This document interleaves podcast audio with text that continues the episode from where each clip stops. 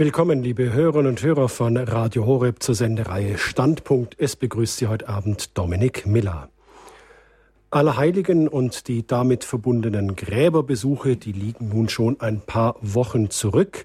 Manche mögen dabei auf seinem Friedhof besonders viele Urnengräber oder neu angelegte Friedwälder aufgefallen sein oder Plüschtiere an den Grabsteinen, insbesondere natürlich auf Kindergräbern. Vielleicht erinnern Sie sich an Beerdigungen, bei denen besondere Musikstücke oder Gedichte auf Wunsch des Verstorbenen vorgetragen worden sind. Und da stellen sich so Fragen wie, warum wählen eigentlich immer mehr Menschen die Feuerbestattung anstatt der Erdbestattung? Und bestatten wir so, wie wir leben und bestatten wir so, wie wir glauben? Und inwieweit kann denn ein Grab, eine Grabstätte denn auch ein Glaubenszeugnis sein? Und vielleicht fragt sich aber auch einer, ist es nicht egal, wie einer bestattet wird? Macht es überhaupt noch was? Ist doch eh alles vorbei. Diese und viele andere Fragen, denen wollen wir in unserem Standpunkt heute Abend nachgehen, die wollen wir aufgreifen. Und unser Thema heute Abend bei Standpunkt ist Popsongs im Friedwald, Trends der Trauerkultur im Licht des Glaubens.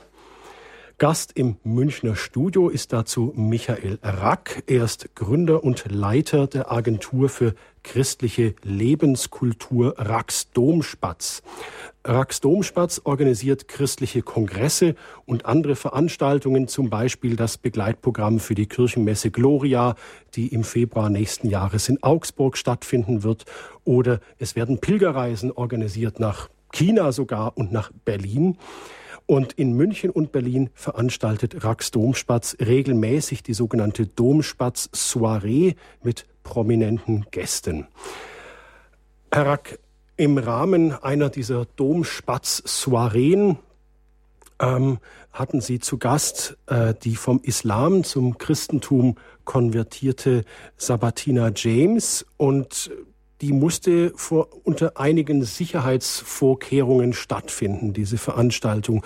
Und das war noch vor den Anschlägen von Paris, die unsere Welt derzeit in Atem halten. Herr Rack, sehen Sie Auswirkungen dieser Geschehnisse, also mit äh, Sabatina James, auf Ihre Arbeit? Ja, Herr Miller, damit äh, rechne ich in der Tat. Es war ja diesmal schon so, dass ein großes christliches Werk uns äh, sozusagen wieder hinauskomplimentiert hat, als sie dort erfahren haben, wer diese Sabatina James ist. Und das Argument war, ja, bei uns in der Straße, da wohnen Muslime und wenn die davon Wind kriegen, dann sind wir vielleicht gefährdet. Und es hat sich Gott sei Dank eine andere Veranstaltungsstätte gefunden.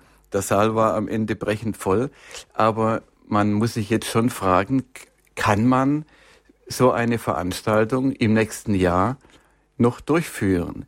Denn wenn sich jetzt die Anschläge häufen, dann werden immer mehr äh, auch äh, Veranstaltungsorte davor zurückscheuen, überhaupt solche Themen zu behandeln. Und äh, wir erleben das ja auch bei anderen Veranstaltungen, dass es immer schwieriger wird, äh, etwas durchzuführen, was ein klares christliches Profil hat. Zum Beispiel die großartige Hedwig von Beverförde kann da ein Lied davon singen. Hedwig von Beverförde, die Organisatorin von äh, Demo für alle. Demo für alle. Und äh, sie hat ja nun auch äh, schon einen Anschlag erlebt. Ihr Auto ist abgefackelt worden und nicht nur ihres, ja. Ja, in der Tat.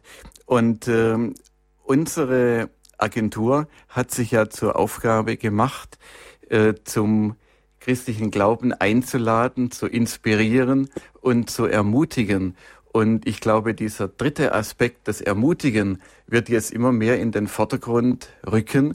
Wir müssen immer mehr bereit sein, als Christen ein klares christliches Profil im Alltag zu zeigen und unseren Glauben auch mutig zu bekennen. Und da wollen wir alles beitragen, was wir beitragen können. Ihre Agentur, die trägt ja, Sie hatten es ja gerade schon gesagt, den Untertitel oder den zweiten Namen Agentur für christliche Lebenskultur. Ähm, ja, und Sie haben es auch anklingen lassen, ja. Ähm, wir müssen da immer mehr Farbe auch bekennen und klare Position auch als Christen beziehen. Jetzt nicht im Sinne von Abgrenzung, sondern auch sich besinnen darauf, hallo, was macht denn uns als Christentum aus? Was sind Wesensmerkmale des Christentums? Was sind denn Wesensmerkmale unseres Gottes? Ähm, dass uns das einfach klar wird und klar gemacht wird. Ähm, wie können wir oder was kann das für Christen heute heißen angesichts einer vermeintlichen Bedrohung, dass ein Veranstalter seinen Veranstaltungsort nicht mehr für eine christliche Veranstaltung zur Verfügung stellt, weil in seiner Straße viele Menschen, äh, äh die dem Islam angehören, wohnen. Was können wir so als Christen da konkret tun? Was heißt jetzt diese Herausforderung auch für uns Christen konkret? Ich meine, Sie sind ja da mit Ihren Veranstaltungen da immer ziemlich nah am Puls der Zeit. Was heißt das für mhm. uns? Ja, äh, Sie sagen vermeintliche Bedrohung. Auf jeden Fall und mindestens ist es eine große Herausforderung, vor der wir stehen. Mhm. Äh, wir haben es zu tun mit einer sehr großen, sehr schnell zu uns kommenden Zahl von Menschen, die einen ganz anderen kulturellen Hintergrund und religiösen Hintergrund mitbringen. Und nun heißt es ja, äh, wir sollen, die, sie sollen sich integrieren. Aber wir wissen ja gar nicht, und es herrscht große Verwirrung darüber, äh, wo hinein äh, sollen wir sie denn integrieren? Was ist denn das Wesentliche an unserer Kultur?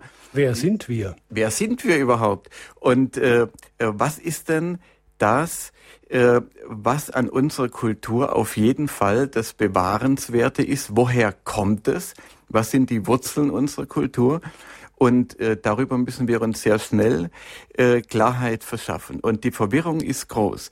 Es gab ja zum Jahresanfang zwei Ereignisse, äh, die innerhalb weniger Tage stattgefunden haben. Da war einmal der Anschlag auf diese Redaktion äh, eines Satiremagazins, Charlie Hebdo, äh, in Paris. Und dann wenige Tage vorher oder nachher, ich weiß nicht mehr genau, war dieser Mord an den äh, 21 Kopten in Libyen. Äh, die Hörerinnen und Hörer haben vielleicht noch vor Augen diese Bilder von den koptischen Christen in den orangenen Overalls, die die IS in diese Overalls äh, äh, gesteckt hat und dann äh, bestialisch ermordet hat. Und nun gab es in dieser Woche äh, große Demonstrationen unter Beteiligung von Politikern, aber nur für Charlie Hebdo, nicht für die koptischen Christen. Und äh, da hieß es, äh, ja, äh, wir müssen jetzt für unsere europäischen Werte einstehen. Und die sind jetzt bedroht durch diesen Anschlag auf dieses Satiremagazin. Und darin kommt ein ganz fundamentales Missverständnis zum Ausdruck dieses Satiremagazin, äh, das hat ja zwar mal äh, sich kritisch mit dem Islam auseinandergesetzt, vor allem ja aber mit dem Christentum und mit der katholischen Kirche. Und das hat insofern etwas mit europäischen Werten zu tun, äh, als eben äh, aufgrund unserer Werte auch so ein Magazin mit einer äh, kritischen Ansicht äh, existieren kann. Aber äh, das, was wir an unserer Kultur schätzen, das Wesen unserer Kultur, Europa, gibt es überhaupt nur aufgrund des Christentums. Äh, ohne Christentum wäre Europa nicht einmal äh, nicht einmal vorstellbar, denn es ist ja kein geografisch abgegrenzter Raum, sondern eigentlich nur ein, ein äh, Fortsatz von Asien. Und alles, was wir schätzen an unserer Kultur, Demokratie, Meinungsfreiheit, Sozialstaat, Rechtsstaat, die Gleichberechtigung der Frau und so weiter, ist selbst die Aufklärung äh, ist eigentlich nur denkbar auf der Basis des christlichen Menschenbildes. Und äh, Charlie Hebdo ist eigentlich nur ein Nutznießer, aber eigentlich nicht ein Vertreter äh, dieser äh, dieser Wurzeln unserer Kultur und der europäischen Werte. Äh, die Kopten die in Libyen umgebracht worden sind, die sind eigentlich für das eingetreten, was unsere Kultur in Europa trägt, nämlich das Christentum. Und darüber müssen, müssen wir uns schnell Klarheit verschaffen, wir müssen das aufrecht vertreten, wir müssen gesprächsfähig sein und wir müssen, äh, wir müssen klar sein darin, was wir wollen und wie unsere Kinder und Enkel aufwachsen sollen. Und dafür müssen wir dann, wenn wir die Klarheit gewonnen haben, eben auch mit Mut eintreten. Heute in der Sendung wollen wir einen kleinen Aspekt sozusagen davon beleuchten, was macht uns aus, was ist christliche Lebenskultur bei uns. Dazu gehört eben unter anderem auch die Art und Weise, wie wir unsere Toten bestatten. Jetzt haben wir gerade wirklich einen großen, großen Bogen gespannt über die Weltpolitik, über wirklich die, die fundamentalen, epochalen Umwälzungen, die wir zurzeit wirklich erleben. Also was wir gerade erleben, ist ja wirklich, äh, das ist, das steht in den Geschichtsbüchern in einiger Zeit. Ja, das ist wirklich epochal. Und ähm, warum ist es trotzdem wichtig, dass wir uns jetzt auch mal Gedanken darüber machen, wie bestatten wir unsere Toten? Was sagt das über uns? Ja, wir müssen eben äh, unser, unserem ganzen Leben, unserem Alltag christliches Profil verleihen. Darauf werden auch die Zuwanderer schauen und äh, auch viele Menschen, die hier geboren sind und sich aber gelöst haben von den Wurzeln unserer Kultur.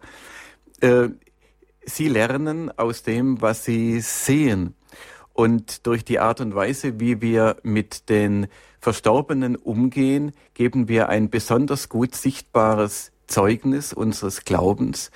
Und wir erreichen damit auch Menschen oft in einer Situation, in der sie sehr empfänglich sind, wo sie sehr genau schauen. Wir haben ja heute oft Bestattungen, an denen Menschen von überall her teilnehmen, Gläubige und Ungläubige, äh, Menschen jeglichen, äh, äh, jeglicher Nähe oder Ferne äh, zur Kirche. Und die sehen in einer solchen Situation und hören sehr aufmerksam zu, was zum Beispiel der Pfarrer am Grab sagt und wie der Ritus vonstatten geht, welche Hoffnung, die bei einem christlichen Gräbnis zum Ausdruck kommt.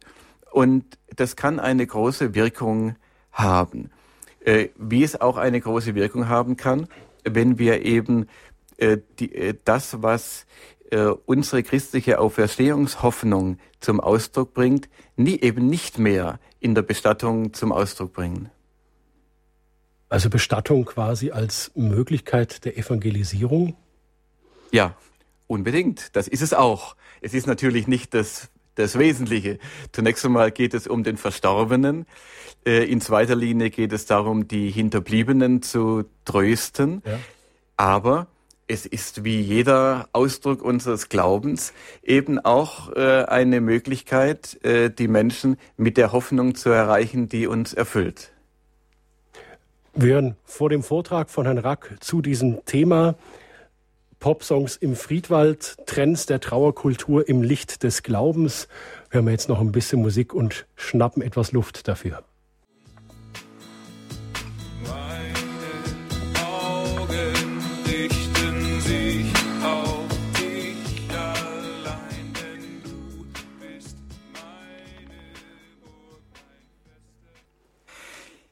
Ja, liebe Hörerinnen und Hörer, zu den heilsamen Wirkungen des Kirchenjahres gehört es ja auch, dass wir im Lauf eines Jahres mit allem konfrontiert werden, was für unser Leben wichtig ist, dass nichts Wichtiges vergessen wird, auch nicht, wenn es sonst in der Gesellschaft verdrängt wird, oft wie der Gedanke an den Tod.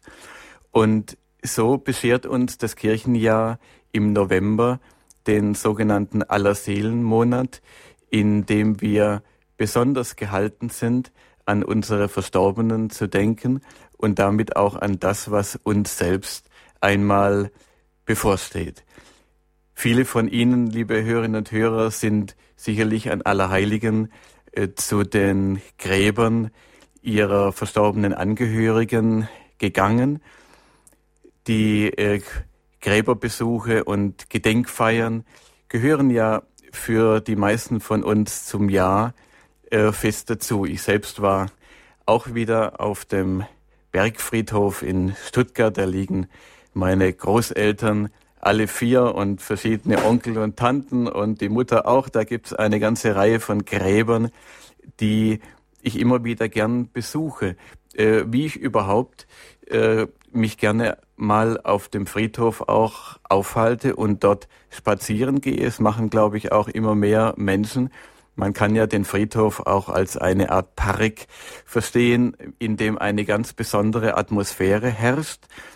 Eine Atmosphäre, die keineswegs gruselig ist für uns Christen, denn äh, wir äh, glauben ja nicht daran, dass die Verstorbenen äh, als Geister noch irgendwie umgehen und uns möglicherweise sogar schaden können, wie das in anderen Kulturen geglaubt wird. Man sieht übrigens daran auch mal wieder an einem Beispiel, wie viel das Christentum zur Entängstigung der Welt beigetragen hat. Etwas, was sich die wenigsten Menschen klar machen.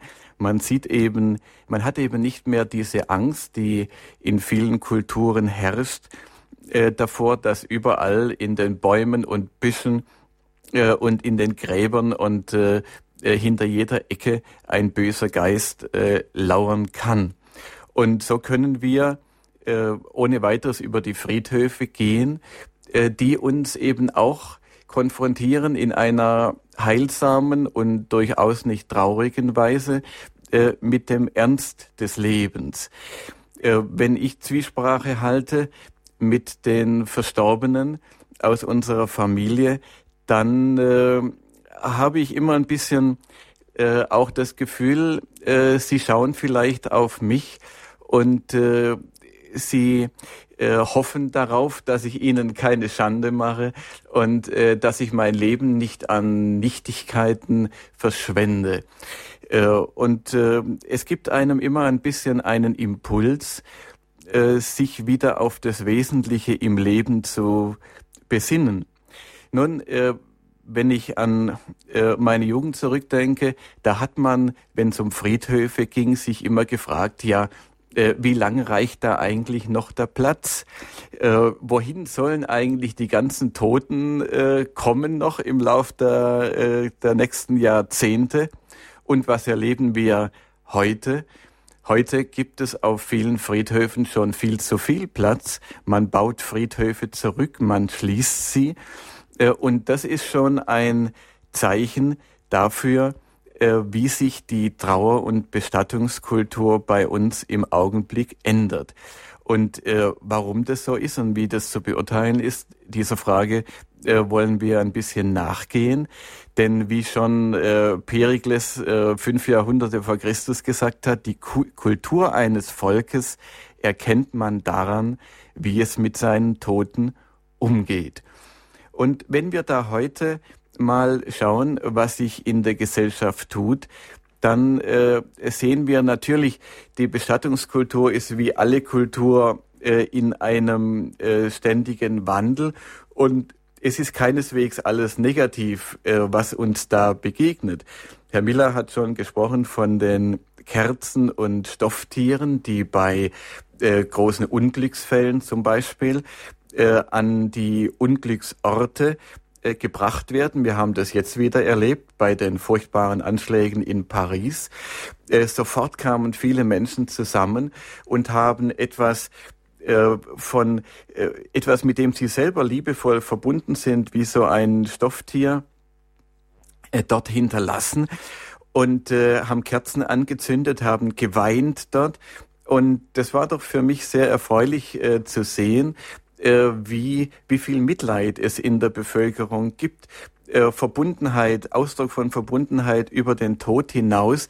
Man sieht daran und erkennt daran die christliche Prägung, die doch zutiefst in unserem Volk, und das gilt für ganz Europa, vorhanden ist, auch bei den Menschen, die selber sich gar nicht äh, mehr für Christen halten, die von sich glauben, dass sie also irgendwie äh, irgendwelche Freidenker sind, die, die sozusagen äh, für sich selber eine äh, Lebenseinstellung gefunden haben und die gar kein Gespür dafür haben, dass sie im Grunde, wie wir alle Zwerge auf den Schultern von Riesen sind und dass sie die christliche Kultur sozusagen mit der Muttermilch eingesogen haben äh, und dass die ihre äh, Großmutter die vielleicht äh, als Rosenkranzbeterin immer in die Kirche gegangen ist und die sie verspottet haben, sie viel mehr geprägt hat mit ihrem Leben, als sie sich das vorstellen können.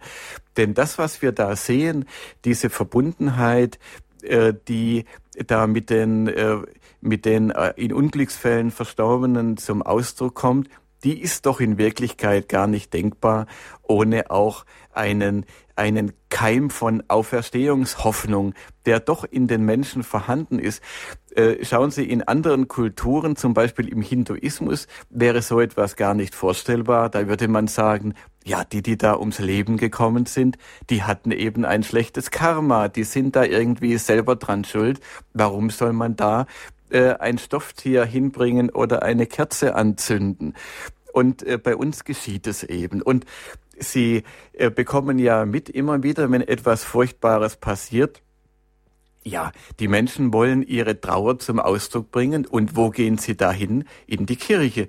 Äh, es finden große Trauergottesdienste statt, äh, denn die Menschen spüren dann doch in solchen Augenblicken, dass die Reden von professionellen Trauerrednern oder von Politikern da einfach nicht mehr ausreichen. Äh, dass da äh, die Trauer doch hinausragt, äh, hinausgetragen wird, hinausgetragen werden muss an eine Instanz, die eben letztlich alle Tränen abwischen kann, wie es im Buch der Offenbarung heißt, er wird alle Tränen von ihren Augen abwischen, der Tod wird nicht mehr sein, keine Trauer, keine Klage, keine Mühsal, denn was früher war, ist vergangen. Danach sehen sie doch die Menschen und wenn es wirklich ernst wird, dann strömen sie eben doch in die Kirchen. Und das ist auch eine Chance äh, für die Kirchen, denn äh, gerade eben bei Beerdigungen, bei Trauergottesdiensten, da erreicht man doch viele, die man sonst eben nicht erreichen kann. Und es ist durchaus legitim, äh, den Ausdruck äh, des Glaubens, den man dort dann äh, äh, eben äh, erleben kann, äh, auch als eine Chance für die Missionierung zu sehen. Positiv ist auch, wie zum Beispiel die Gesellschaft immer äh, liebevoller und äh, aufmerksamer, achtsamer umgeht mit äh, der Bestattung von äh, Fehlgeburten, von äh, auch von abgetriebenen äh, Kindern. Äh, immer mehr wird darauf geachtet, dass diese Menschen, diese früh verstorbenen Menschen, die früher nur auf dem Müll äh, gelandet sind, auf dem Klinikmüll, äh, dass man ihnen ein würdiges Begräbnis gibt. Nun, äh, die Friedhöfe werden an vielen Orten zurückgebaut. Äh, durch den Platz, der da gewonnen wird, kann man also teilweise da Parks, äh, parkartige Anlagen äh, aus den Friedhöfen machen, noch mehr als sie es ohnehin sind. Der Grund ist natürlich der Anstieg äh, der Urnenbestattungen. Mittlerweile sind es etwa 55 Prozent der Verstorbenen, äh, die kein, äh, keine, die nicht mehr äh, im Sarg äh, erdbestattet werden, sondern eben in der Urne begraben. Regional ist es sehr unterschiedlich. In Ostdeutschland zum Beispiel sind es schon 80 Prozent, äh, die die Urnenbestattung wählen und davon die Hälfte anonym. Also von denen, die jetzt äh, sterben in Ostdeutschland, 40 Prozent insgesamt werden anonym bestattet. Das sieht natürlich in Bayern und Baden-Württemberg noch ein gutes Stück anders aus. Generell, je katholischer, desto mehr Erdbestattungen und es hat seine Gründe. Äh, es gibt aber auch Gründe, warum es immer zu immer mehr Urnenbestattungen kommt. Natürlich, Sie wissen es, viele Menschen haben keine Nachkommen mehr oder die Kinder sind weit weg. Äh, die Kosten sind hoch für, äh, für Erdbestattungen. Und dann ist oft auch der Gedanke dahinter, man will doch den Verstorbenen nicht mehr, man will den, Entschuldigung, den äh, den, den äh, Nachkommen, den Angehörigen nicht mehr zur Last fallen. Sie sollen nicht die Last der Grabpflege haben. Ähm, nun, äh, durch diesen äh, durch diesen Rückbau der Friedhöfe bekommen die zum Teil einen ganz anderen Charakter. In äh, vielen Friedhöfen werden schon, gibt es schon Spielplätze. Ja, da wird also äh, auch den Kindern die Möglichkeit geschaffen, äh, dass sie da spielen können, zum Beispiel ganz spektakulär im Karlsruher Hauptfriedhof. Äh, da ist also ein, ein Spielplatz mit Rutsche, Wippe, Sandkasten, Schaukel und so weiter. Und dann, es ist also wirklich ein bisschen gruselig, äh, besteht dieses Areal aus zwei Bereichen. Da gibt's den fröhlichen äh, Spielplatz und den traurigen. Auf dem fröhlichen ist alles wie auf dem normalen Spielplatz.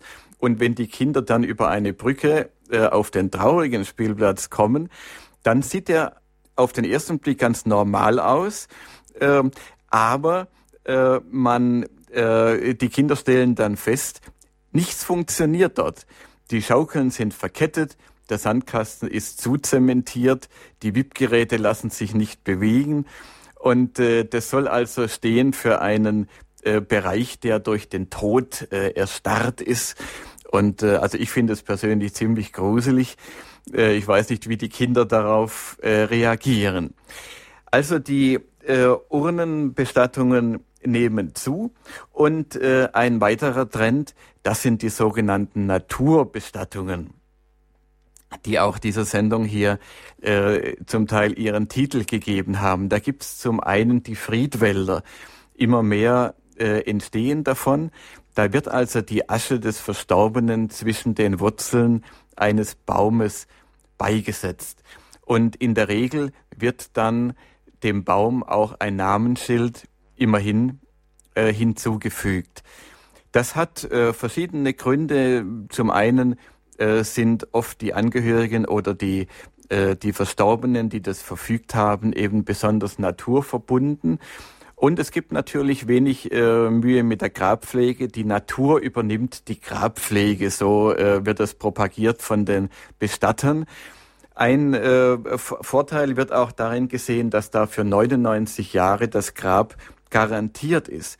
Es kann aber auch sein, darauf werden wir noch zu sprechen kommen, dass diese Bestattung im Friedwald Ausdruck äh, naturreligiöser äh, Vorstellungen ist, dass also die Menschen irgendwie die Vorstellung haben, ja, da geht also der Verstorbene wieder ein äh, in, den, in einen ewigen Kreislauf der Natur und lebt da sozusagen dann fort äh, in, der, in der Natur, was natürlich Unsinn ist, denn er lebt eben dann nicht fort, sondern er löst sich auf in die Natur hinein. Aber für manche Menschen ist das also eine irgendwie tröstliche Vorstellung. Äh, äh, noch sehr viel äh, kritischer zu sehen äh, ist dann der Trend zu anonymen Bestattungen. Äh, da wird dann einfach die Asche verstreut, sei es auf einer Wiese oder der neueste Hit in den Schweizer Bergen. Äh, viele Menschen wollen also in den Schweizer Bergen bestattet werden. Äh, ich habe gerade äh, noch im Internet die führende Seite zu diesem Thema des führenden Unternehmens mir angeschaut. Und äh, da heißt es dann, die Asche wird auf einer wunderschönen Almwiese in einem Blumenmeer auf Wunsch unter einem Edelweiß eingebracht. Also da kann man unter einem Edelweiß begraben sein. Äh, und äh, was jetzt da ganz neu angeboten wird, die Bergbach-Bestattung. Äh, und da heißt es auf dieser Seite wörtlich, jetzt ist es auch möglich, die Asche in einem wilden Bergbach einzustreuen. Dieser trägt dann die Asche über die Rhone bis zum Mittelmeer. Klammer auf, der Preis ist der gleiche wie bei der Almwiesenbestattung mit oder ohne Angehörige. Ja, äh, also äh, sehr äh, nahe am nahe am Kitsch diese Möglichkeiten, aber äh, sind eben Möglichkeiten, die es heute gibt und äh, überhaupt werden die Bestattungswünsche immer individueller. Herr Miller hat schon die Musik angesprochen. Es gibt da jährlich eine Umfrage unter den Bestattern, welche Lieder werden am Grab am meisten gewünscht. Und äh, da ist unter den ersten zehn überhaupt nur noch ein religiöses Lied. Das ist auf Platz fünf das Ave Maria von Schubert. Und äh, die Hitliste wird angeführt im letzten Jahr von Frank Sinatra My Way. Ja, da geht es also nur um den Verstorbenen, um die äh, Persönlichkeit des, äh, des Verstorbenen.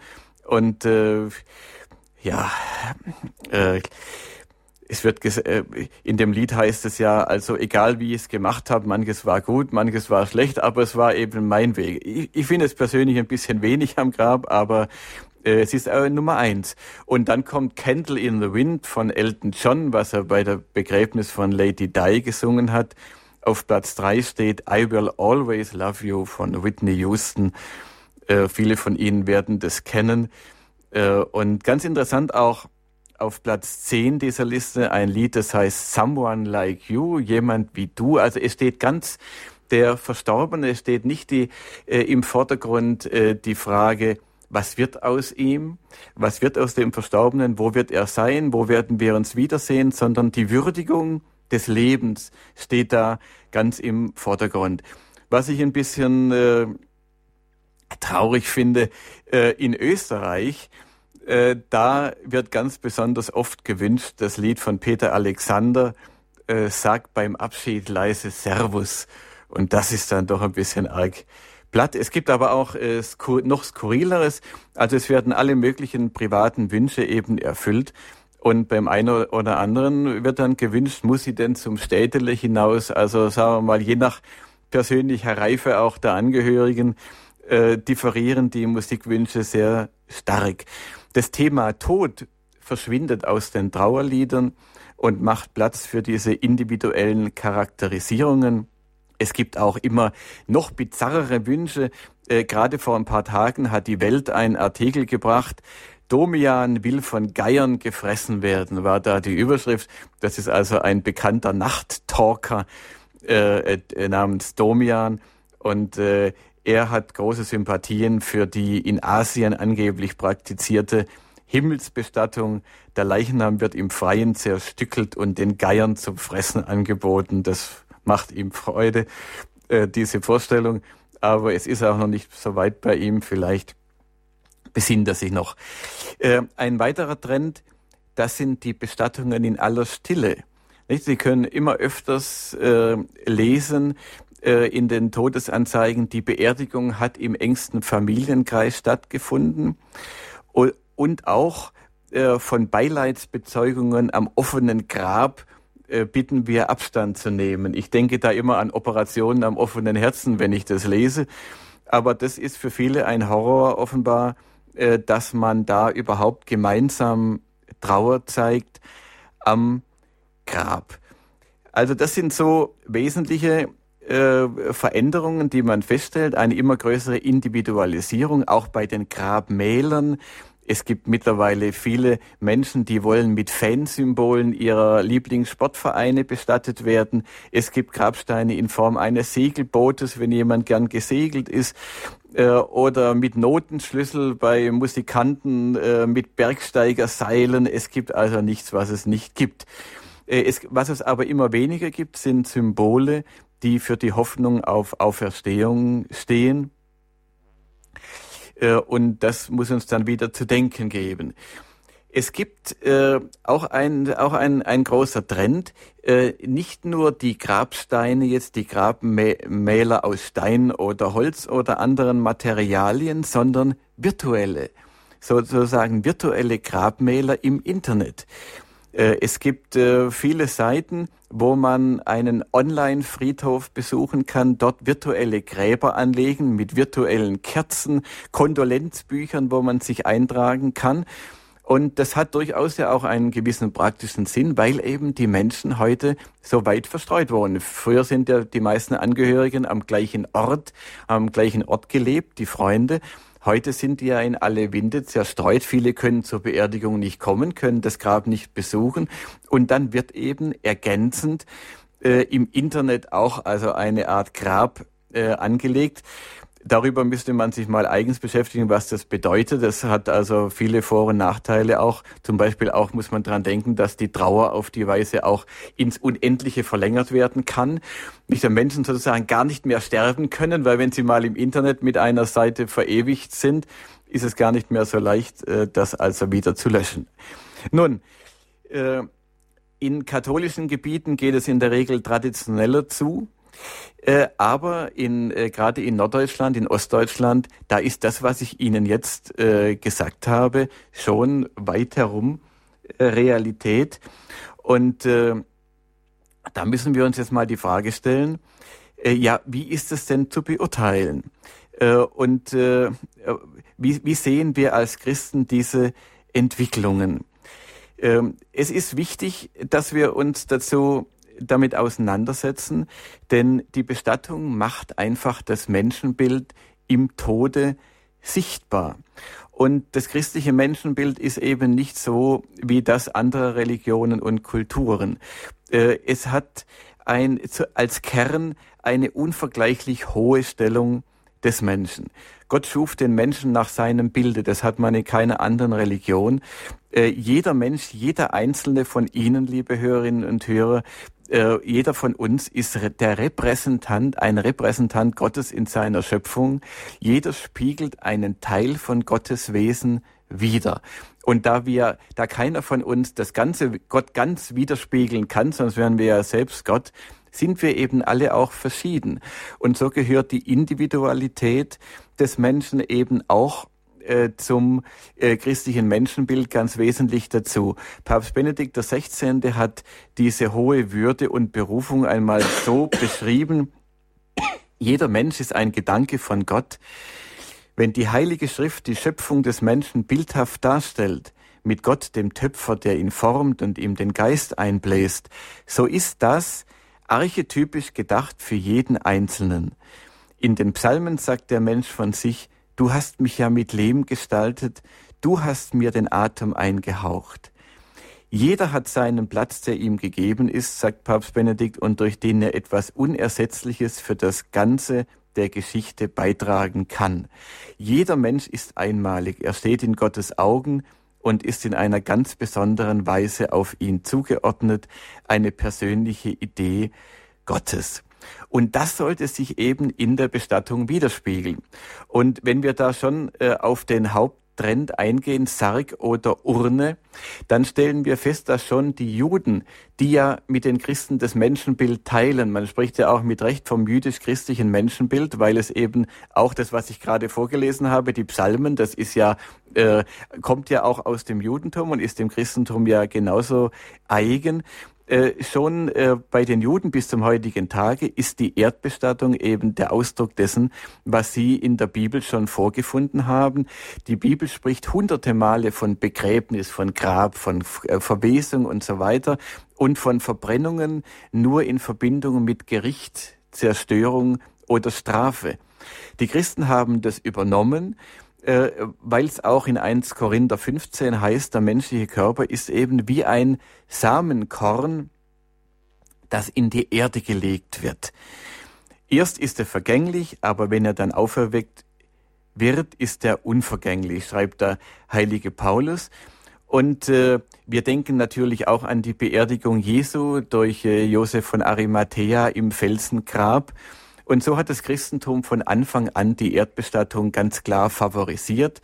Äh, zu Zeiten unter Karl dem Großen war Feuerbestattung unter Todesstrafe verboten. Und äh, Papst Leo XIII. hat noch Ende des 19. Jahrhunderts äh, die äh, Feuerbestattung als eine barbarische Sitte äh, bezeichnet und wer das gemacht hat oder verfügt hat, bekam keine kirchliche Begräbnisfeier. Übrigens auch in der Orthodoxie und im Islam ist das äh, äh, verboten. Heute empfiehlt die Kirche immer noch die Erdbestattung äh, verbietet aber die, die äh, Urnenbestattung, die Feuerbestattung nicht, sofern sie nicht aus Gründen gewählt wird, die dem, der christlichen Glaubenslehre widersprechen und sofern nicht dadurch der Glaube an die Auferstehung direkt geleugnet werden soll.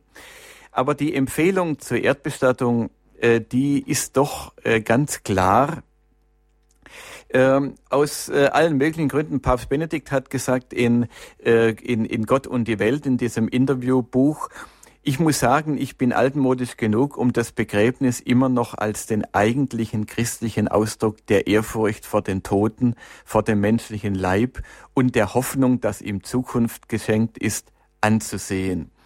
Und ich denke, wenn man mal in Ruhe darüber nachdenkt, dann äh, kann man das auch gut nachvollziehen, denn so eine, der, der menschliche Körper, er war ja äh, Tempel des Heiligen Geistes. Er hat, äh, er war ja nicht nur Er ist ja nach unserer christlichen Auffassung nicht nur eine Art äh, Hülle, äh, sondern er ist ja Teil der menschlichen Persönlichkeit. Und ihn dann einfach zu verbrennen, äh, das ist, hat einen solchen äh, aggressiven und gewalttätigen Beigeschmack, dass es einfach nicht der Ehrfurcht entspricht vor der Würde des Leibes, die eben gerade Ausdruck auch des christlichen Menschenbildes ist. Die Feuerbestattung ist bei uns ja auch entstanden in unserem Kulturkreis als eine bewusste Gegenkultur zum Christentum. Gerade Atheisten äh, Freigeister haben das empfohlen, um damit eben zum Ausdruck zu bringen, ja, mit dem Tod des Menschen, da ist eben alles aus. Äh, und äh, der Mensch äh, äh, löst sich dann eben auf und da kommt eben nichts mehr. Und allein deswegen schon äh, sollten wir uns äh, an diesem äh, Brauchtum nicht beteiligen. Äh, ein ziemlich perfides Argument ist auch äh, die Vorstellung, äh, man soll niemandem mehr zur Last fallen nach dem Tod. Das ist eine, wir haben das bei dem Thema Selbstmord. Vor ein paar Wochen haben wir darüber gesprochen. Da sagen ja auch manche, wird auch der, der Selbstmord propagiert mit dem Gedanken, ja, man soll doch seine Umgebung äh, nicht zur Last fallen. Und das ist an sich zunächst einmal ein sympathischer Gedanke. Natürlich, wer will schon gerade den Nachkommen zur Last fallen und ihnen Kosten und Arbeit aufbürden. Aber äh, es ist eben doch ein falsches Menschenbild, das dem zugrunde liegt. Äh, die, wir Menschen sind nicht als Solitäre geschaffen, als Inseln, die perfekt ausgestattet sind. Äh, und wie kalt wäre auch eine solche Welt, wenn wir alle perfekt wären und niemand den anderen brauchen äh, würde.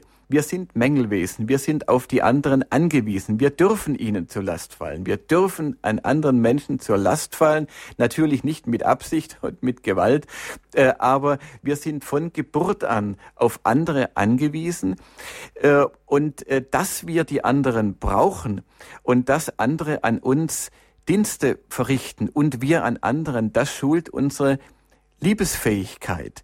Nicht? Und wenn wir zulassen, dass andere uns helfen, dass andere für uns etwas opfern, dann helfen wir auch ihnen zu einem erfüllten Leben. Es steht nicht geschrieben, falle niemandem zur Last, sondern einer trage des anderen Last. Das ist Christentum. Und die, das Ehren der Toten durch die Grabpflege, das schwächt die Hinterbliebenen keineswegs. Im Gegenteil, es gibt ihnen mehr Kraft zum Leben. Und ich möchte es persönlich auch äh, bezeugen, selbst wenn man, selbst wenn es eine Last ist, und selbst wenn die Angehörigen nachher das Grab Nolens Wohlens pflegen, äh, weil es halt gemacht werden muss, und selbst wenn es Mühe macht, sie gehen von dem Grab, wenn sie diesen Dienst getan haben, sie gehen besser weg als sie hingegangen sind. Sie haben noch etwas getan und gerade wenn sie Schuldgefühle haben, auch dem Verstorbenen gegenüber, sie können das ein Stück weit abtragen dadurch, dass sie sozusagen noch etwas für den Verstorbenen tun und die Verbindung aufrechterhalten. Also keine Scheu davor, äh, die Angehörigen auch damit zu belasten. Äh, Im Übrigen ist äh, es nicht unsere Verantwortung, ist nicht in erster Linie unsere Verantwortung äh, die Grabpflege, sondern unsere Verantwortung gilt der Bestattung, mit der wir unseren Glauben bezeugen. Und die Grabpflege muss nicht unsere Sorge sein als Menschen, die und die, die den eigenen äh, Tod und das Begräbnis und so weiter äh, im Vorhinein regeln wollen. Nun, die, die Urnenbestattung und äh, das Verbrennen ist besonders problematisch im Zusammenhang eben mit den weiteren anonymen Formen. Wenn dann also äh, die Asche verstreut wird äh, in alle Winde, solange noch ein Schild angebracht wird, wenigstens am Baum, ähm, äh, ist es noch einigermaßen, kann man also da noch äh, vielleicht noch irgendwie mitgehen, sofern eben nicht diese naturreligiöse Vorstellung damit verbunden ist, dass da die Natur sozusagen zum Gott erklärt wird äh, und der Mensch dann in die Natur wieder eingehen soll und man die Vorstellung hat, dadurch lebt er weiter. Äh, aber es wird wirklich dann äh, äh, schwierig, wenn gar nichts dann mehr auf den Verstorbenen hinweist. Und äh, sozusagen die Identität des Verstorbenen ausgelöscht wird, aufgehoben wird, denn der Name ist eben doch der Ausdruck der Einmaligkeit und der Würde des Menschen. Wir leben ohnehin in einer Zeit, in der die Verbindungen unter den Menschen massiven Angriffen ausgesetzt sind, auf der ganzen Linie, die Beziehungen in der Ehe, in der Familie, zwischen den Geschlechtern, innerhalb einer Nation. Überall soll die Verbindung, ist eine große geistige Kraft oder ungeistige Kraft im Moment über uns, äh, die äh, versucht, die Menschen auseinanderzutreiben in, in alle Richtungen. Wir sind einem, geradezu einem Sog der Atomisierung ausgesetzt. Und das soll nun auch die Verbindung mit den Verstorbenen, die Verbindung unter den Generationen aufgelöst werden. Seien wir wachsam, liebe Hörerinnen und Hörer. Am Ende steht der Mensch allein, ohne Wurzeln, ohne Identität, schutzlos in der Masse. Die Vermassung beginnt schon mit der Abschaffung der Beerdigung. Das ist nicht der Wille Gottes. Dahinter steckt der Widersacher, der eben ein Feind des Menschen ist von Anbeginn und der versucht, den Menschen zu vereinzeln und dadurch schutzlos zu machen. Wie viel Halt gibt doch auch dieses Bewusstsein der Verankerung in den Generationen, äh, dass man seine eigenen Wurzeln kennt. Und die Trauer braucht eben auch einen Ort. Äh, natürlich kann man überall trauern. Äh, das, und man tut das ja auch äh, an, an, ich muss nicht unbedingt am Grab stehen, aber ich glaube, viele von Ihnen, liebe Hörerinnen und Hörer, äh, werden äh, das auch bezeugen können. Es ist doch ein Unterschied. Und übrigens sagen die Bestatter, dass manche, die äh, die haben, die eine Urne haben äh, eingraben lassen, diese die Bestatter später bitten, die wieder auszugraben, äh, wenn sie sie anonym in einem Grabfeld vergraben haben um ihn, um eben wieder einen Ort für die Trauer äh, zu haben. Trauerfeiern äh, werden heute immer individueller. Es gibt viele persönliche äh, Worte, Bildnisse des Verstorbenen am Grab und so weiter, Zeichenhandlungen. Manche wollen Luftballons aufsteigen lassen. Dagegen ist eigentlich nichts zu sagen. Die Pfarrer machen das meistens auch mit, denn das dient ja nun auch wieder der, die Individualität des Verstorbenen hervorzuheben und ist also durchaus ein Trend, den man, wenn er nicht äh, allzu, äh, äh allzu läppische Formen annimmt, äh, doch auch positiv sehen kann. Im Übrigen aber dürfen wir darauf vertrauen, dass das, was das Christentum entwickelt hat, gerade die katholische Kirche an Zeichenhandlungen bei der Beerdigung, dass das doch unübertroffen stark ist und äh, und äh, spricht zu den Menschen das Wasser, der Weihrauch, die Erde, die auf das Grab auch äh, gegeben wird, das Kreuzzeichen, die Kerzen, die Musik, die Worte in geprägter Sprache. Und äh, wir sollten eben darauf achten, diese Rituale wieder neu zu erschließen, damit die Menschen auch wieder verstehen, was damit gemeint ist. Äh, wir sollten auch uns dafür einsetzen, dass die Bestattung eben äh, nicht zu sehr privatisiert wird, dass wirklich auch Gelegenheit gegeben wird, für die Menschen daran teilzunehmen. Sie sind eben auch ein gesellschaftliches Ereignis. Der Mensch ist eben, ist ja eben auch kein kein Einzelwesen und auch nicht nur in seiner Familie verkapselt. Er ist immer ein soziales Wesen. Er ist mit vielen anderen verbunden und auch das sollte im, äh, im Tod äh, nachher in der Bestattung zum Ausdruck kommen. Nun sind durch diese neuen Entwicklungen neue Aufgaben entstanden für die Gemeinden. Was können wir tun und, und für die Gläubigen? Wir können zum Beispiel durch ehrenamtliche Dienste es ermöglichen, dass, dass die Verstorbenen nicht so schnell immer abtransportiert werden äh, von zu Hause. Äh, es können Totenwachen wieder neu erstehen. Es gibt Gegenden, in denen sich wieder ehrenamtliche Dienste gebildet haben, auch um die Hospizdienste herum, äh, die dann äh, den Angehörigen helfen, auch beim Waschen der Toten, beim Anziehen der Toten. Das muss keineswegs immer an den Bestatter delegiert werden. Das kann ein sehr heilsamer und guter letzter Dienst der Angehörigen am Verstorbenen sein. Und äh, wenn sich da immer mehr Menschen finden, die bereit sind, da zu helfen, die auch äh, an, bei den Toten Wache halten, die dort äh, beten, äh, bei uns am, am Dorf in Opfenbach, wir sind vor ein paar Jahren da äh, zugezogen, meine Frau und ich, äh, ich äh, ist es, habe ich es als sehr äh, als neu, ich kannte das gar nicht, äh, als einen sehr schönen Brauch empfunden, dass wenn jemand gestorben ist, da kommen oft am gleichen Tag die Menschen in der Kirche zusammen, um gemeinsam die äh, Sterbegebete, den Sterberosenkranz äh, zu beten. Und äh, wie schön ist das, wie tröstlich, äh, wenn man hier äh, sich in der Trauer vereinen kann, auch noch etwas für den Verstorbenen eben äh, tun kann. Also die katholische äh, Bestattungsform ist ein, ein äh, äh, starkes Ritual, äh, aber wir müssen auch Antworten finden eben auf die Bedürfnisse der Zeit. Warum entwickeln wir nicht immer mehr auch neue Formen von Grabstätten, die einen geringeren Pflegeaufwand erfordern, die aber eben die namentliche Erdbestattung auch für weniger begüterte Menschen ermöglichen. Bischof äh, Fürst von Rottenburg-Stuttgart hat, hat angeregt, Grabpatenschaften zu übernehmen für die Grabpflege. Auch das können wir tun. Äh, der äh, Theolo Theologe äh, Rainer Sörries, der ein Museum für Bestattungskultur leitet, hat äh, mal gesagt, ich zahle so viel Kirchensteuer, äh, dass die Kirche ein einfaches Reihengrab finanzieren könnte. Warum eigentlich nicht? Sollte man auch einmal dran denken, die Kirche finanziert vieles. So könnte sie zeigen, dass sie nicht nur für die Lebenden da ist, sondern auch für die Verstorbenen. Wir können auch mithelfen, für würdige Bestattungen zu sorgen. Da, wo keine Angehörigen mehr da sind, und ich fand das ganz toll, als ich gelesen habe, in Stuttgart, in meiner Heimatstadt, da hat sich ein Requiem-Chörle äh, gebildet. Äh, da hat eine Organistin, die bei, bei äh, Trauerfeiern ohne Angehörigen, oft, wo nur die, äh, der Pfarrer äh, da war, ins Leere hineinspielen musste, hat einen Aufruf gestartet, äh, wollen sich nicht Leute melden, die gemeinsam singen und beten an den, bei den Trauerfeiern von Menschen, die äh, ohne Angehörige versterben. Und da haben sich so viele gefunden.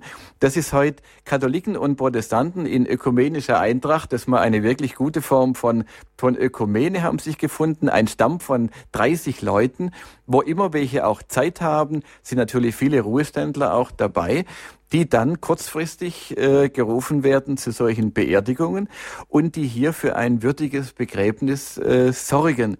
Was ist das für ein, für ein schönes Zeichen? Also die Totenfürsorge kann wieder ein Erkennungszeichen christlicher Gemeinden werden, wie es auch in der Anfangszeit des Christentums gewesen ist. Durch die Art, wie wir unsere Toten bestatten, da zeigen wir, hat Bischof Fürst gesagt, unseren ganzen christlichen Glauben. Eine christliche Bestattung ist in erster Linie Gottesdienst. Darin danken wir für diesen einmaligen Menschen und geben ihn in Gottes Hand zurück, aus der er gekommen ist. Wir schauen auf das Leben und die Leistung eines Menschen, aber mehr noch darauf, was Gott in diesem Leben gewirkt hat und was er nach dem Tod noch wirken will. Und es ist eben der Ort, wo wir die Hoffnung zeigen, die uns erfüllt, die Hoffnung auf Auferstehung und wo wir dahin wirken können, dass immer mehr Menschen mit dem alten Kirchenlied sagen können, Jesus lebt, mit ihm auch ich, Tod, wo sind nun deine Schrecken? Er erlebt und wird auch mich von den Toten auferwecken. Er verklärt mich in sein Licht, das ist meine Zuversicht.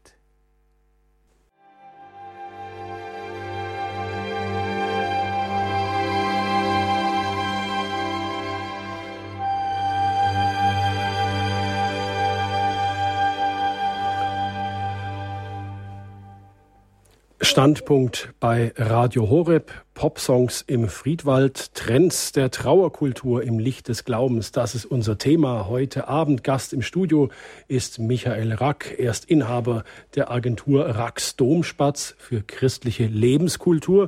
Und zur christlichen Lebenskultur gehört nun mal auch unsere Trauerkultur, unsere Bestattungskultur.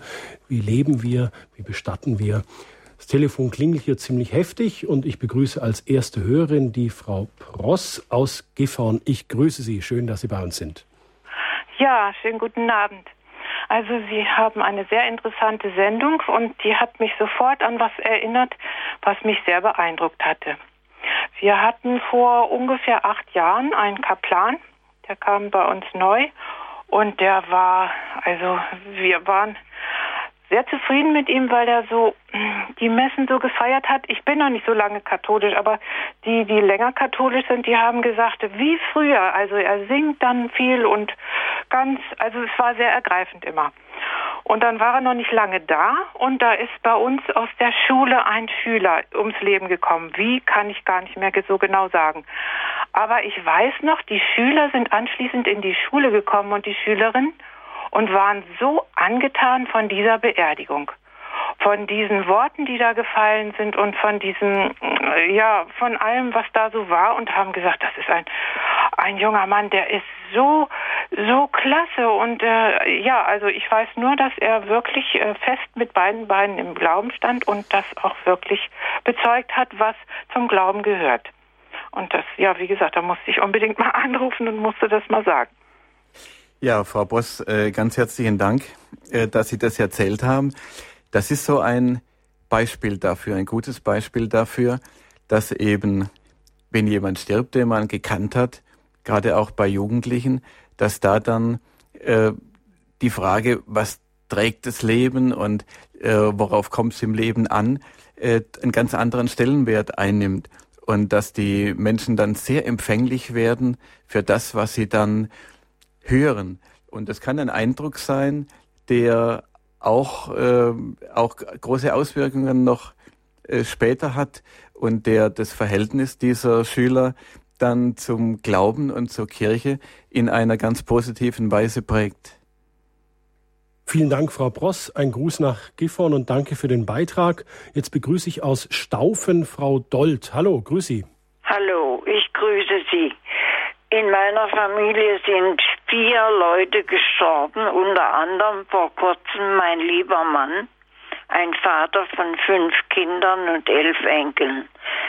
Für uns Christen ist es das Allerhöchste für unsere Verstorbenen, die heilige Messe lesen zu lassen. Und wir können eine lesen lassen. Eine Frau hat gesagt, eine heilige Messe ist Gold wert, ist wert, dass sie dem Verstorbenen beisteht, dass er den, den Hinterbliebenen beisteht und dass es eine Kultur ist, eine Kultur des Sterbens und des Nachtrauerns, die man nicht ersetzen kann. Alles andere muss der Mensch selber entscheiden. Ich danke Ihnen sehr. Ganz herzlichen Dank, Frau Dold, äh, dass Sie gerade darauf hingewiesen haben.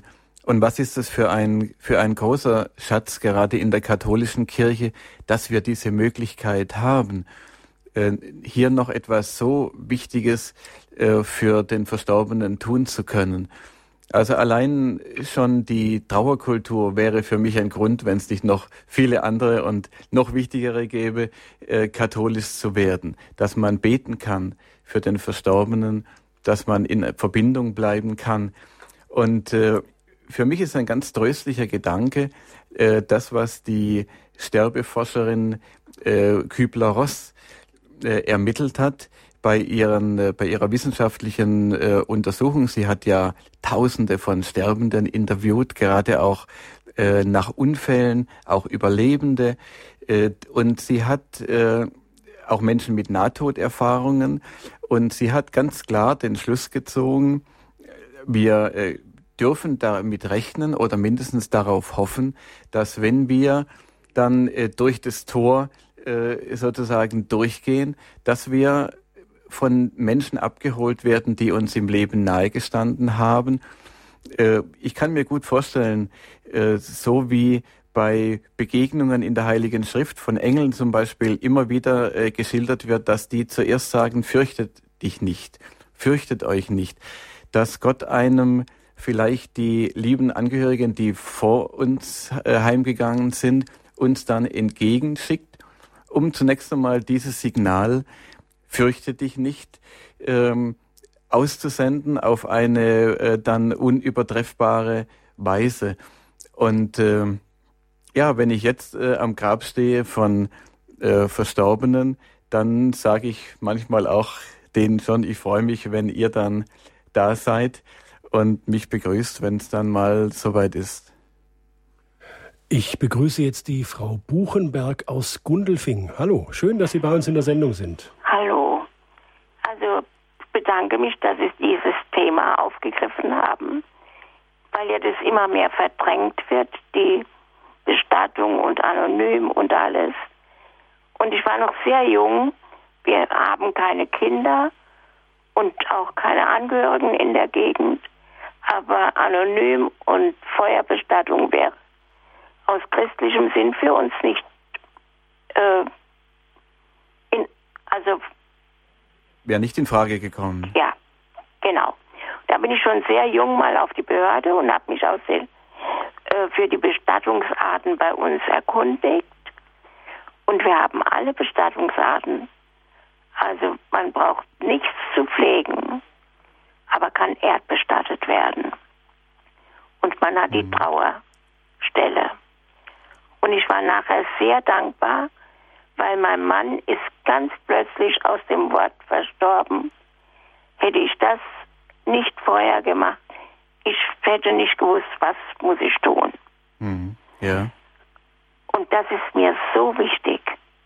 Ich habe eine Grabstätte und da werde ich auch hingehen und ohne Feuerbestattung. Und ich glaube, das ist also für mich sehr wichtig. Und ich glaube, es wäre auch für viele wichtig, weil sie nachher, ich kenne viele, die nicht damit fertig werden. Frau Buchenberg, jetzt ist Ihr Mann Ihnen sozusagen vorangegangen. Ja. Wie, wie wichtig ist es für Sie zu wissen, dass Sie sich quasi neben ihn legen werden, dass Sie am selben Ort Ganz wichtig. liegen ich, werden? weiß, ich weiß schon, wo ich liegen werde. Das ist mir so wichtig. Es ist einfach schön. Ich kenne das aus meiner Kindheit. Ich war mit elf Jahren dabei, als meine Oma starb. Und das war so was Schönes, dass ich vor dem keine Angst habe. Es war schön. So schön ist meine Oma verstorben. Ja, das kann ich gut verstehen, Frau Buchenberg. Und, äh, und äh, also ein Trauerort ist wichtig für mich. Ich fahre so oft an mein, ans Grab meines Mannes, wie ich kann. Sehr ja. wichtig. Hm. Ja, das kann, äh, kann ich gut nachvollziehen. Nicht manche sagen ja, äh, wozu braucht man da einen Ort? Ich kann doch überall trauern. Aber wir Menschen sind eben nicht so. Wir sind eben aus Fleisch und Blut. Wir sind sinnliche äh, Wesen und es hilft uns, äh, wenn wir diesen Ort haben. Das ist einfach menschlich. Und äh, darum, äh, hier sollten wir die Menschlichkeit verteidigen. Herr Rack, bleiben wir noch kurz bei dem Thema Trauer braucht einen Ort. Ich meine, wenn wir mal nur an die Kriegsgräberfürsorge denken, dass das Rote Kreuz ja nach dem Krieg, noch Jahrzehnte nach dem Krieg, äh, äh, äh Stätten von Schlachten aufgesucht hat, um Identitäten von, von Skeletten, von äh, Überresten zu klären, damit Hinterbliebene wissen, ja, dort ist er gestorben, an diesem Ort, und dass es dann einen Ort gibt, wo ich hingehen kann. Und letztlich, wenn man sich die Kriegsgräber anschaut, da liegen sie dann am Ende, die Gegner, alle beieinander. Ja, allein das schon zu erleben, ist es eigentlich schon wert, dass man sie dann auch ordentlich bestattet. Jetzt begrüße ich die Frau Lindner aus München. Wir sind gespannt, was Sie uns erzählen. Ja, Herr Rack, das ist für mich ein ganz, ganz wichtiges Thema. Ich gehe auf das 77. Lebensjahr zu und ja, habe auch gesundheitliche Probleme und habe mich eigentlich dieses ganze Jahr damit befasst, wie meine Beerdigung äh, ausgeführt werden soll. Äh, dazu kommt, dass also mein Bruder mit Familie in Berlin lebt, meine Schwester lebt alleine in Cuxhaven, eine Nichte inzwischen in Frankfurt, also und ich hier Mutterseelen allein und meine Freund, mein Freundeskreis ist auch sehr sehr dünn geworden. Es sind schon viele abgerufen worden in die Ewigkeit und äh, für mich liegt es also auf der Hand, dass ich mich Feuer bestatten muss und das anonym. äh, ich freunde mich ungern damit ab, aber ich habe niemanden, der mein Grab pflegt und ich bin der Ansicht, dass wenn ich unter einer gepflegten Rasendecke liege mit Blümchen da drauf und die Vögel fliegen über, über diesem Terrain hinweg, dass das eigentlich auch für mich kann ich das annehmen. Äh, es ist, bleibt natürlich namenlos, es sei denn, ich suche mir einen Baum aus, da, daran habe ich noch nicht gedacht. Aber wie gesagt, ich möchte dann oh, die, eine zweite Schwierigkeit ist da. Ich habe vor drei Jahren ähm, konvertiert in den katholischen Glauben über, während meine Geschwister protestantisch sind.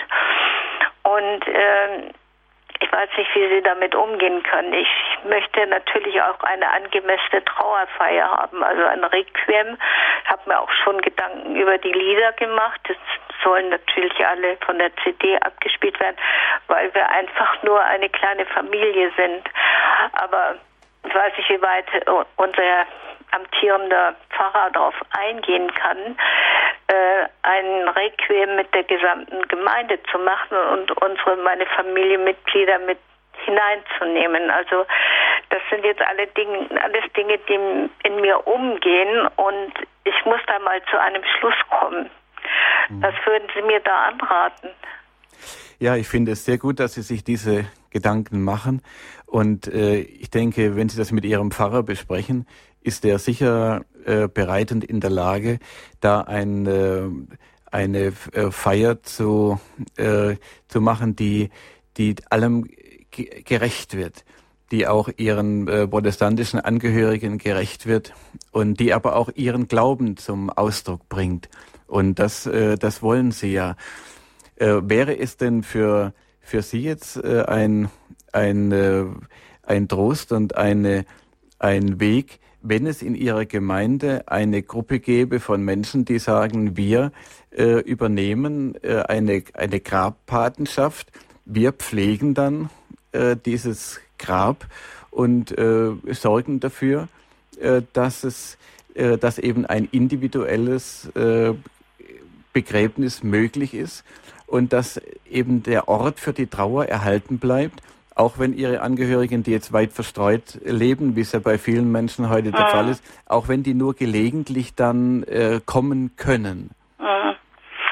Ich glaube, das ist nicht einmal ins Auge zu fassen, so wie ich das beurteile. Also meine Nichten sind beruflich sehr, sehr vereinnahmt, obwohl, obwohl sie eine ganz junge Familie haben. Und ich möchte da überhaupt nicht belastend sein. Und unser Familiengrab, also mein, das Grab meiner Eltern, ist schon ausgehoben, weil meine Schwester sich sagte, also nach mir ist niemand mehr da, der das pflegt.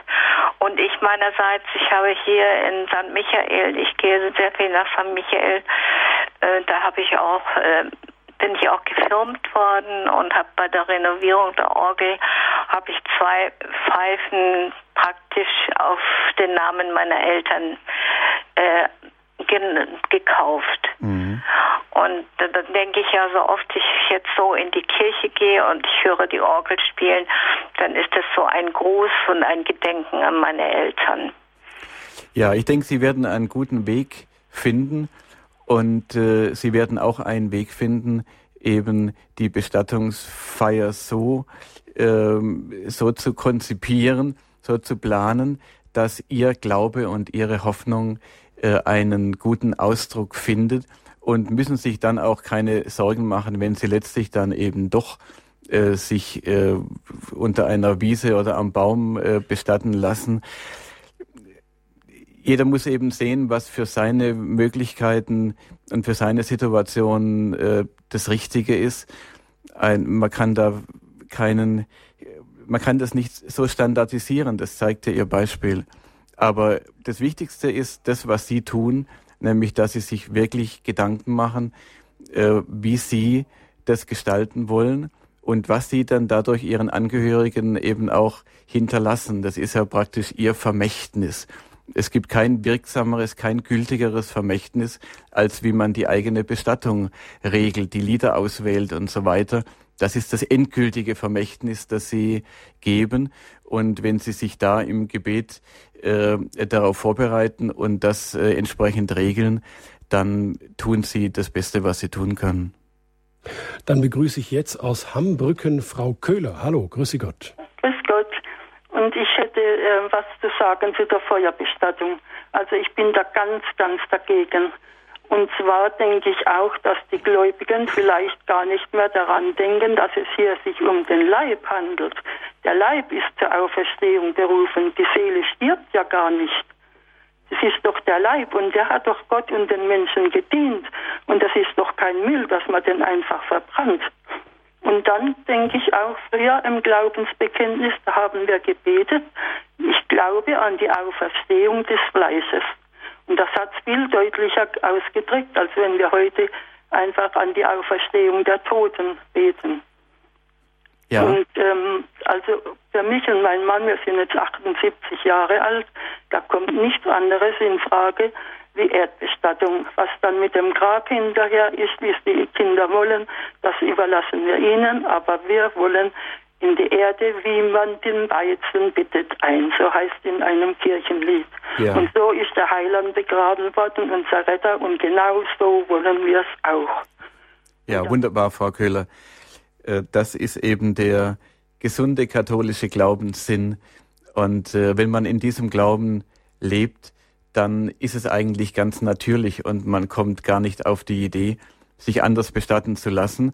Äh, es sei denn, man ist in einer solchen Situation wie vorhin äh, Frau Lindner, äh, die eben äh, auch damit zurechtkommen muss, dass die Angehörigen in, in alle Winde äh, zerstreut sind. Und äh, da muss man eben dann auch den besten Weg finden. Aber als Christ tendiert man einfach natürlicherweise, wie äh, Frau Köhler eben, eben gesagt hat, zur Erdbestattung. Und für mich ist das katholischer Glaubenssinn, der ja oft beschworen wird, aber äh, da kommt er eben deutlich zum Ausdruck. Aber das, Herr Rack, das wäre doch sicher auch eine Sache, die man mit seinem Seelsorger auch mal besprechen könnte. Ich muss ja nicht nur äh, für die Dinge des Lebens zu meinem Seelsorger gehen, sondern sagen, hallo, horchen Sie mal, ich bin jetzt da so über den 70 und bei mir in der Familie sieht so und so aus, ähm, dass man das einfach auch mit seinem Priester mal bespricht. Ja, und dann, dann finden sich vielleicht auch solche Lösungen, dass, äh, wie es schon an manchen Orten äh, geschieht, dass einfach Menschen sagen, das müssen wir in die Hand nehmen. Das ist eigentlich Aufgabe der Gemeinde, da zu helfen. Und äh, die Gemeinde ist ja da und lebt fort. Die Angehörigen mögen verstreut sein, aber äh, der Verstorbene gehört ja auch äh, wenn er verstorben ist, weiterhin zur Gemeinde. Wir haben ja diese, diese tolle Vorstellung und das Wissen darum, äh, dass wir eine Gemeinschaft der Lebenden und der Toten sind. Und äh, warum soll dann die Gemeinde, wenn sie personell dazu in der Lage ist, wenn sich Menschen finden, nicht da helfend eingreifen und sagen, wenn niemand mehr für die Grabpflege da ist, wir machen das. Wir äh, werden äh, für gute Gräber sorgen, die einfach zu pflegen sind, die aber würdig sind, die die Persönlichkeit des Verstorbenen weiterhin äh, sichtbar machen, die einen Ort zu trauern weiterhin schaffen und ermöglichen. Und das ist unsere Aufgabe als christliche, als katholische Gemeinde. Aus Köln ist uns zugeschaltet Herr Schenk. Hallo, grüß Sie. Guten Abend, Herr Miller, und schönen guten Abend, Herr Rath. Ich äh, äh, habe zwei Aspekte. Einmal das, was Sie gerade äh, angeführt haben, dass also äh, der normale Christ meines Erachtens äh, eine Erdbestattung haben möchte. Nur was, was das Moderne ist, wollte ich dazu als Widerspruch sehe ich das, dass also äh, wenn einer verunglückt ist oder so weiter, da wird an dem Ort äh, ein riesen äh, ja, Blumenmeer und Kerzen und so weiter über Wochen, über Monate, sogar über Jahre, sogar mit einem Kreuz äh, versehen. Denken wir Aber, doch nur an die äh, Kreuze an den Straßenrändern. Ja, ja. Äh, nicht nur an den Straßenrändern, auch an, an anderen Unglücksorten. Und auf der anderen Seite äh, wird aber äh, der Mensch, wenn er gestorben ist, äh, irgendwo verbrannt. Das ist für mich äh, und und äh, da ist überhaupt keine Kerze und äh, keine Blume, kein nichts mehr. Äh, so nach dem Motto, ja, jetzt ist er weg. Das, ist für mich ein Widerspruch. Das ist das eine. Und äh, meine Begründung zur Erdbestattung ist, äh, wir, äh, wie vorhin ge richtig gesagt wurde und ich der gleichen Meinung bin, äh, wir leben in einer Gemeinschaft und äh, die Gemeinschaft ist ja dann nicht zu Ende. Nur ich äh, habe äh, mein Leben äh, gelassen. Und äh, in der Gemeinschaft muss auch möglich sein, dass, äh, dass sie trauern kann. Da sind Beziehungen gewachsen und die Beziehungen und die Trauer, die sollte man ein bisschen ernster nehmen. Die wird heute durch äh, äh, modische äh, Sachen irgendwie meines Erachtens schnell irgendwo eine Seite gewischt. Äh, nur wenn es jetzt hier Terror ist, dann äh, und die Journalisten was zu schreiben haben, dann äh, wird das auch lange hochgehalten. Aber wenn das ein normaler Mensch ist, nicht. Und äh, das äh, ist für mich alles ein bisschen widersprüchlich. Ja, da haben Sie völlig recht, Herr Schenk. Äh, man sieht es ja auch daran, dass die, die Trauerkleidung immer mehr aus der Mode kommt, wenn man das mal so sagen darf. Trauer soll eigentlich verdrängt werden, man soll nur kurze Zeit trauern und die Toleranz mit Menschen, die eben äh, eine längere Zeit brauchen für ihre Trauer, die ist gar nicht so groß. Und die, die Widersprüche sind ganz klar. Sie, sie kommen eben, denke ich, daraus, dass die Menschen einfach da auch zu wenig nachdenken und äh, den Trends folgen, die sie eben um sich herum erleben. Ja, während wenn so ein, wenn so ein einschneidendes Ereignis kommt, so ein Unglücksfall, äh, da wird es durchbrochen. Und äh, da merkt man dann eben doch, dass äh, das natürliche Bedürfnis da ist, den Ort äh, zu haben, auch zu, äh, für die Trauer. Zur Totenfürsorgeberechtigung ist uns jetzt eine Anruferin aus Karlsruhe zugeschaltet. Hallo, ich grüße Sie. Guten, äh, gute Nacht, guten Abend. Gute Nacht später, ja. gute Nacht jetzt. Ja, ähm, also ich habe mir auch Gedanken gemacht und ich bin auch katholisch und äh, ich denke nicht, dass irgendjemand äh, äh, meinen Grab äh, besorgen wollte. Oder ich hätte eher noch Angst, dass jemand auf die Idee käme, die ohne irgendwo äh, hinzuschleppen, wo ich sie nicht haben wollte.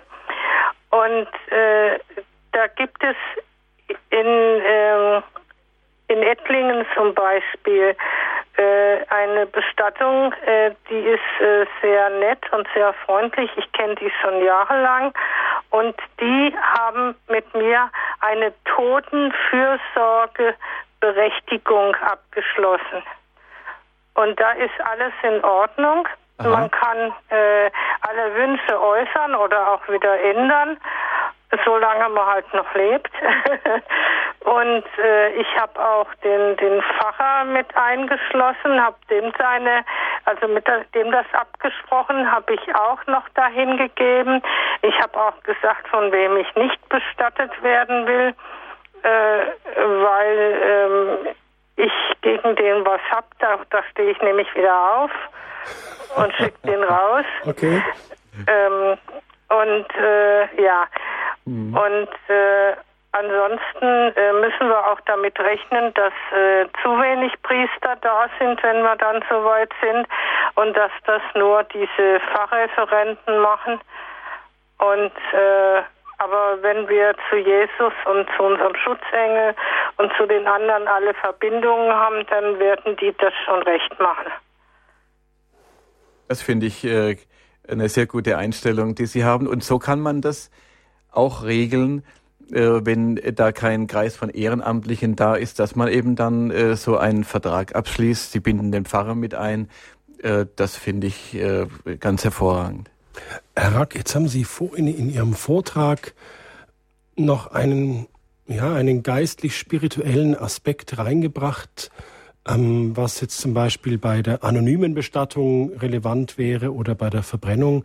Sie nannten das die Vereinzelung. Also dass wir sozusagen, wenn, wenn ich jetzt einen Friedhof besuche, da sehe ich Familiengräber, da sehe ich Generationen von Menschen, die jetzt an einem Familiengrab, in einem Familiengrab bestattet sind. Und wenn jetzt ich zu dieser Familie gehöre, wir hatten vorhin die ähm, eine Hörerin, die das eben sagte, sie weiß, sie wird sich neben ihren Mann legen, wenn sie tot ist. Sie weiß schon den Ort, wo sie bestattet werden wird, dass man sich sozusagen als, als Teil einer Geschichte sieht, einer langen Kette, die auch mit mir nicht zu Ende ist, die ja weitergeht mit meinen Kindern, Kindeskindern etc. Können Sie darauf noch ein bisschen eingehen, auf diesen Aspekt der zunehmenden Vereinzelung auch im Tod? Ja, wir leben ja in einer Single-Gesellschaft, München zum Beispiel Hauptstadt der Singles dass das ja auch eine spirituelle, eine geistliche Dimension hat, ja, und dass er der Widersacher will uns verstreuen, verwirren, vereinzeln. Ja, das Verstreuen, das ist da eine gute äh, Metapher auch dafür. Ich glaube tatsächlich, dass das im Gange ist. Und ich habe neulich ein Interview gehört mit dem Vorsitzenden der polnischen Bischofskonferenz, der genau das gesagt hat.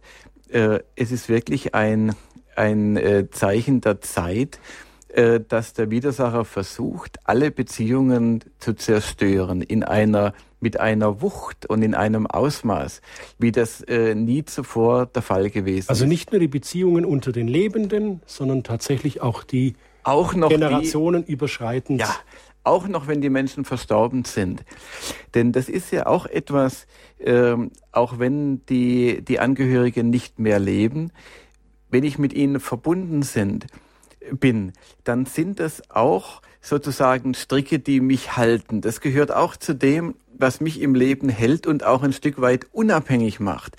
Unabhängig macht vom Mainstream in unserer Gesellschaft, von den Parolen, äh, die, äh, die zu allen möglichen Themen um uns herum erklingen, die uns in bestimmte Richtungen ziehen sollen. Wenn ich mich immer auch in meiner, äh, meiner Wurzeln bewusst bin, wie hat man in unserer Familie gedacht? Wie haben meine Eltern, meine Großeltern gedacht? Äh, in welchem Geist haben sie mich erzogen?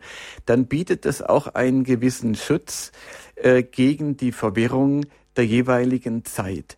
Es gibt, es, es gibt einen Halt, selbst wenn in der Umgebung vielleicht viele Menschen konform mit dem Zeitgeist verhalten, äh, kann ich aber doch sagen, bei uns in unserer Familie war das nie so. Meine Eltern, meine Großeltern, die haben mich etwas anderes gelehrt und dem bleibe ich treu. Das gehört zu den, äh, äh, zu den Aspekten des Lebens, äh, die zur Stabilität beitragen, so wie die Familie, so wie das Verhältnis zu den Geschlechtern in der Ehe. Und wir sehen bei allen diesen Themen, äh, dass starke Kräfte am Werk sind, die die Geschlechter gegeneinander aufhetzen wollen, äh, die die, die Vereinzelung der Familie fördern, äh, die die Kinder möglichst früh aus den Familien in kollektive Einrichtungen zerren äh, und so weiter.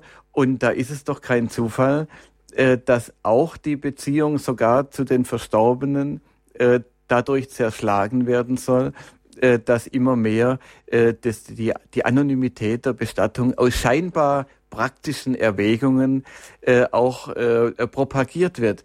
Und darauf sollten wir uns nicht einlassen. Im Gegenteil. Die Christen sind berufen, gerade heute wieder für stärkere Beziehungen einzutreten, dafür zu kämpfen, dass die Ehen halten, dass die Familien zusammenhalten, auch über den Tod hinaus. Und da kann gerade die Bestattungskultur ein wesentlicher Teil dieser Bemühung sein.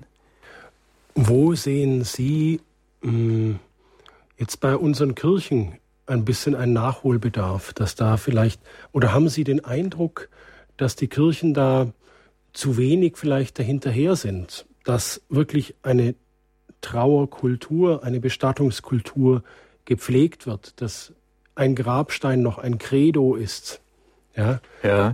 Das ist natürlich von Ort zu Ort auch äh, ganz verschieden. Ja. Und in äh, viele Gemeinden, viele Pfarrer kümmern sich da wirklich sehr gut darum äh, und andere vielleicht nicht.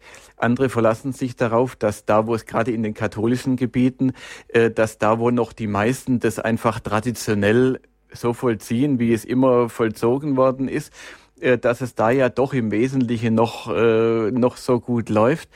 Aber man sollte rechtzeitig, solange die Erdbestattung noch nicht so stark in die Minderheit äh, gedrängt ist, äh, rechtzeitig jetzt dafür sorgen, dass die Menschen den Sinn wieder verstehen, dass sie nicht nur traditionell sich so verhalten, weil es halt am Ort so üblich ist, sondern dass sie, dass sie es auch wieder ganz bewusst so machen, äh, wie es in der, in, in der Kirche und in den christlichen Gemeinden eben immer schon äh, in den katholischen Gemeinden vor allem und besonders gemacht worden ist. Und dafür wieder das Bewusstsein zu schaffen, das ist, glaube ich, jetzt äh, die Zeit. Es ist jetzt auch mehrfach bei den Hörerinnen und Hörern angeklungen, das Thema der Grabpflege. Ich will ja meine Nachkommen nicht zur Last fallen. Ähm, und Sie haben in Ihrem Vortrag da entgegengehalten, einer trage des anderen Last. Können, und das ist ja ein Argument, was wir ja auch in der Diskussion hören zur Sterbehilfe. Ja, ich will meinen Angehörigen nicht zur Last fallen. Jetzt will ich ja nicht mal bei der Grabpflege zur Last fallen. Ich will überhaupt niemand zur, Gra zur Last fallen. Ich will überhaupt nicht wahrnehmbar sein. Ich will gar nicht da sein. Ist es da auch so die Fortsetzung von sowas? Ich sehe da eine ganz klare Parallele. Ja. Und als wir die Sendung hatten äh, über würdiges Sterben, da haben wir auch Menschen angerufen, äh, die gesagt haben, ja, wir haben gepflegt unsere Tochter oder unsere Eltern und das war für uns so heilsam. Äh, das war für uns keine Last. Natürlich ist es eine Last, jemanden zu pflegen, der auf das Sterben zugeht. Zum Teil eine sehr große Last für die Betroffenen. Aber es kommt so viel zurück. Es ist eine so sinnvolle Aufgabe. Und äh, wie schön ist es eben auch, Lasten zu tragen, äh, für andere, das lässt uns wachsen in der Liebe und es gibt uns ein ganz gutes Gefühl der Freude. Es ist eine sinnvolle Tätigkeit, es gibt Freude und es schafft Verbindung. Wenn ich für, ein, für den anderen etwas tue, dann schafft es eine ganz besondere Verbindung, die ich rein theoretisch sonst gar nicht habe. Das praktische Tun für einen anderen und sei es nur die Grabpflege und sei es auch, dass es mir vielleicht lästig ist, das zu tun. Es stärkt die Bindung. Äh, es macht mich liebesfähig, es lässt mich wachsen und es bringt auf jeden Fall am Ende Freude zurück. Und wir sollten unseren Angehörigen die Freude nicht nehmen. Ich habe einen äh, guten Bekannten in München, mit dem treffe ich mich immer mal wieder wenn ich Zeit habe zum Kaffee. Und der hat dann, als wir uns mal getroffen haben, wollte er die Rechnung übernehmen. Und ich habe natürlich pflichtschuldig gesagt, nein, nein, wir teilen uns das und so. Und dann hat er mir etwas gesagt, was ich nie äh, äh, vergessen habe. Äh, Herr Rack, Sie dürfen mich nicht daran hindern, gute Werke zu tun. Ja. Wir, wir dürfen unsere Angehörigen, das ist eine ganz tiefe äh, Weisheit dahinter, äh, und wir sollen andere Menschen nicht daran hindern, auch für uns etwas Gutes zu tun, wenn es etwas Sinnvolles ist, wenn es notwendig ist. Nicht, dass wir es ausnutzen, natürlich, nicht mit Gewalt äh, anderen zur Last fallen. Das ist was anderes. Aber die natürlichen Lasten, die einfach unser Dasein mit sich bringt, wenn wir krank werden, wenn wir versterben und so weiter, die dürfen wir nicht nur anderen, andere tragen lassen, wir sollen das auch tun, denn damit geben wir anderen die Chance zu lieben. Damit stärken wir die Verbindung. So ist der Mensch geschaffen. Äh, wir sollen einander helfen. Wir sollen die Last des anderen tragen. Das lässt uns alle wachsen. Das macht unsere Gesellschaft menschlich. Das macht unsere Gesellschaft warm. Und es ist ein Pseudo-Argument und ein ganz böses, ich halte es für ein diabolisches äh, Argument, äh, das die Köpfe gerade von braven und guten und wohlmeinenden Menschen vergiftet, dass man sagt, fall doch anderen nicht zur Last, äh, scheide lieber rechtzeitig aus dem Leben, möglichst spurlos, dass niemand mit dir eine Last hat. So ein, in so einer Welt will ich nicht leben, sondern einer Welt, in der sich einer um den anderen kümmert, mit Gottes Hilfe im getragen im im christlichen Geist, im Geist der Liebe. Das ist die Welt, die wir äh, schaffen wollen. Daran wollen wir mitwirken und ich bin ganz sicher, das ist der Wille Gottes. Herr Rack, dem möchte ich nichts mehr hinzufügen. Ganz herzlichen Dank für die Gedanken, die Sie mit uns geteilt haben. Ganz herzlichen Dank an unsere Hörerinnen und Hörer, die sich eingebracht haben mit ihren Fragen und Anmerkungen zur Sendung. Da sind noch viele andere in der Leitung, die wir jetzt heute nicht mehr reinnehmen können. Danke, dass auch Sie angerufen haben. Tut uns leid, aber auch ja, die Zeit ist begrenzt. Einer trage des anderen Last ja über den Tod hinaus und hindern Sie mich nicht daran, Gutes zu tun. Ganz herzlichen Dank, Herr Rack, für Ihre Arbeit, für Ihre Arbeit mit der Agentur für christliche Lebenskultur. Racks Domspatz, alles Gute, Gottes Segen, behüt Sie Gott für Ihre Tätigkeit, Herr Rack. Vielen Dank auch Ihnen, Herr Miller, und einen äh, guten Abend, eine gute Nacht Ihnen, liebe Hörerinnen und Hörer. Liebe Hörer von Radio Horeb, wenn Sie diese Sendung verpasst haben oder nur zum Teil gehört haben oder sie vielleicht weiter verschenken möchten, weil es einfach ein interessantes Thema für Sie war oder für Ihre Verwandten und Freunde. Sie können sich diese Sendung als CD ziemlich einfach bestellen, nämlich beim Radio Horeb CD-Dienst per Telefon 08323 967 5120 oder direkt von der Website von Radio Horeb www.horeb.org. Neben der Sendung im Programm, im Tagesprogramm ist da ein CD-Symbol. Das klicken Sie an und schon ist die CD bestellt.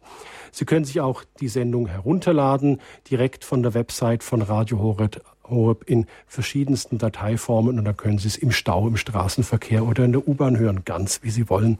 Die neuen Medien machen es möglich. Radio Horeb hinkt da nicht hinterher. Wenn Sie Fragen zu Radio Horeb, zur Sendung oder zum Thema oder zum Referenten des heutigen Abends haben, diese Fragen beantwortet Ihnen der Radio Horeb Hörerservice 08323 967 5110. Ganz herzlichen Dank, dass Sie bei uns waren, dass Sie mitgemacht haben.